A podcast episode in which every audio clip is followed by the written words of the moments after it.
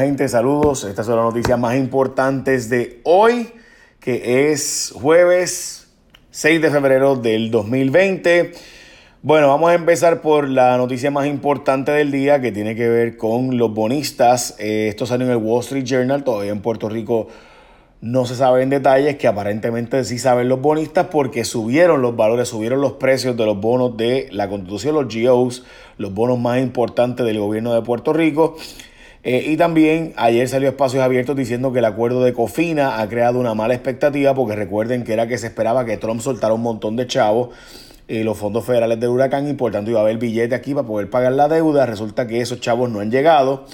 Y Donald Trump, dicho sea de paso, ayer oficialmente dijo que no va a aprobar, eh, que se opone a que se aprueben 4 billones que se estaban proponiendo para ayudar a Puerto Rico en cuanto a los terremotos se refiere. Así que este proyecto que se eh, empujó en la Cámara de Representantes de los Estados Unidos, básicamente dice que no, que no hay break.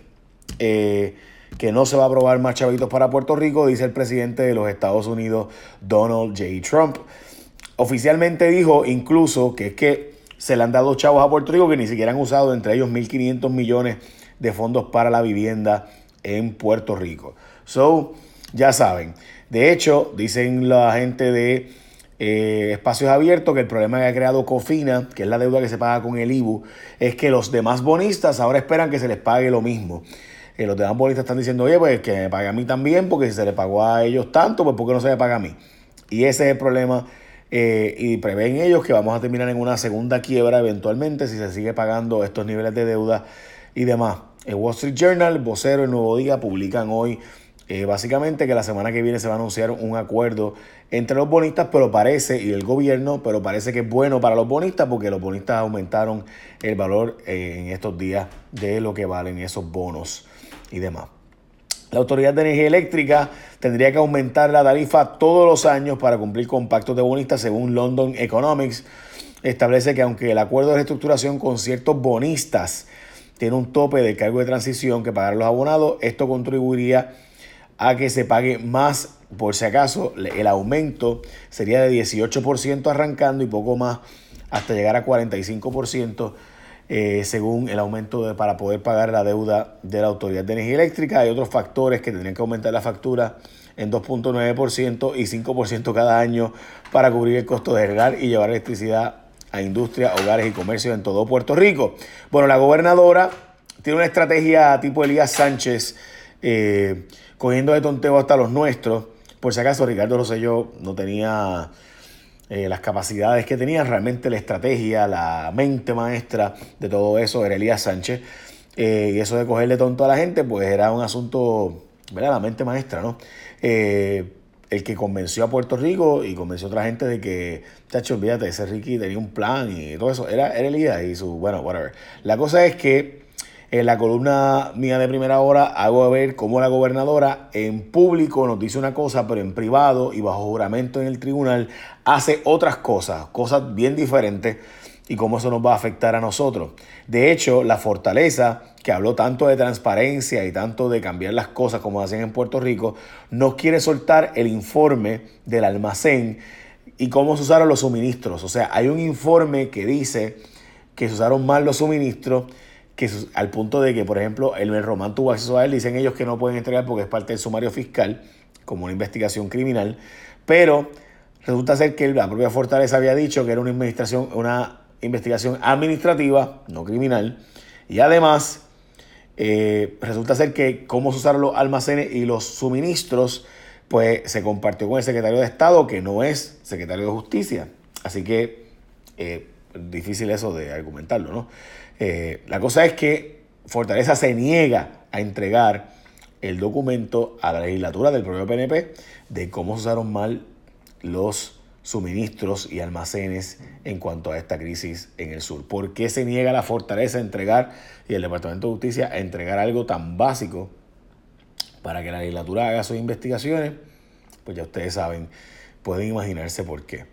Bueno, eh, la Casa Blanca eh, dijo que en Puerto Rico básicamente se roban los chavos y por eso no creen soltarle más dinero a Puerto Rico, que la corrupción y desconfianza del gobierno federal vuelven a ser la razón para no soltarle dinero eh, a Puerto Rico, específicamente billones de dólares para la recuperación de los terremotos.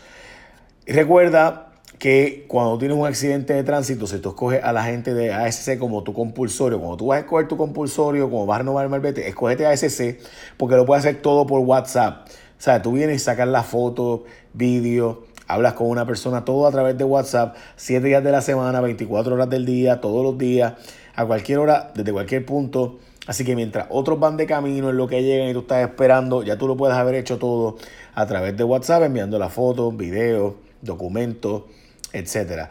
Así que todo lo puedes hacer con un ser humano que te va a contestar a través del 787-999-4242, 999-4242, 999-4242. Si escoges a ese, a, pero tienes que coger a ese como tu compulsorio porque si no, pues no lo puedes hacer todo por WhatsApp. Tienes que esperar a que alguien llegue esas cosas. Una barbaridad.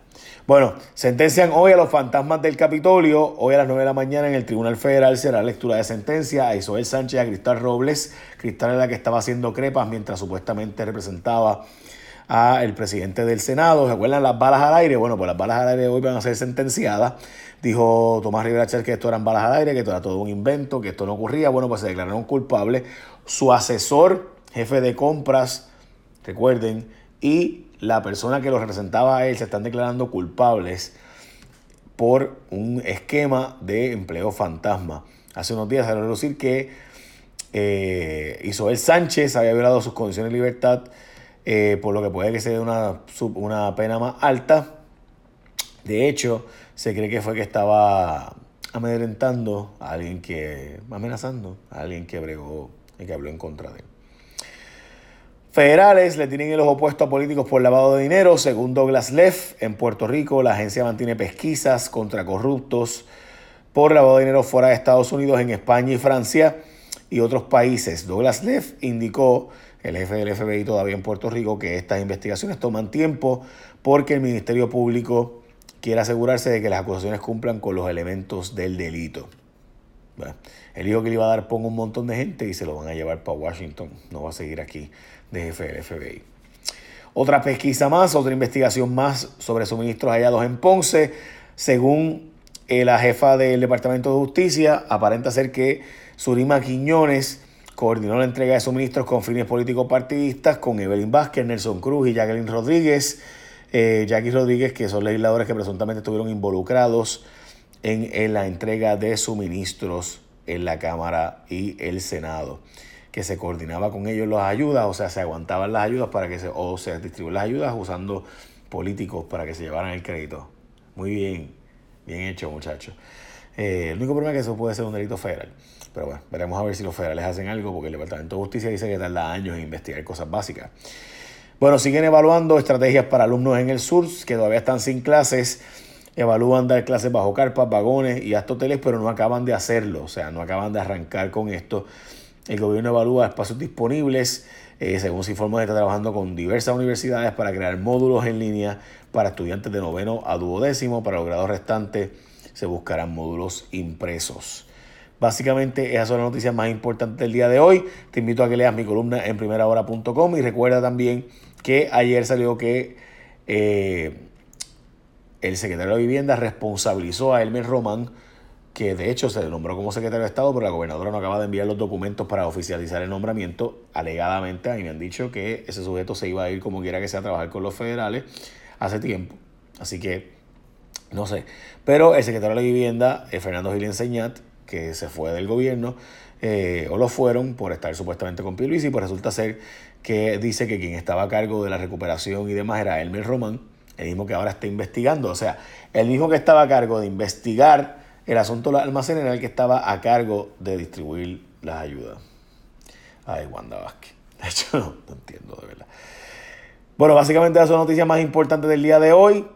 Eh, écheme la bendición. Estamos pendientes a lo que ocurra de lo que publicó Andrew Scurria y el Wall Street Journal junto con Matt Worth de Wall Street Journal de cuál va a ser el acuerdo que se anuncie de los bonistas, pero aparenta ser bien bueno para los bonistas porque se le va a pagar, aparenta ser a los bonistas más recientes mejor y subieron los valores. O sea, el mercado, los bonistas, los que compran deuda, están comprando. Están diciendo, uh, dame. Así que eso significa que probablemente el acuerdo es mejor de lo que ellos esperaban.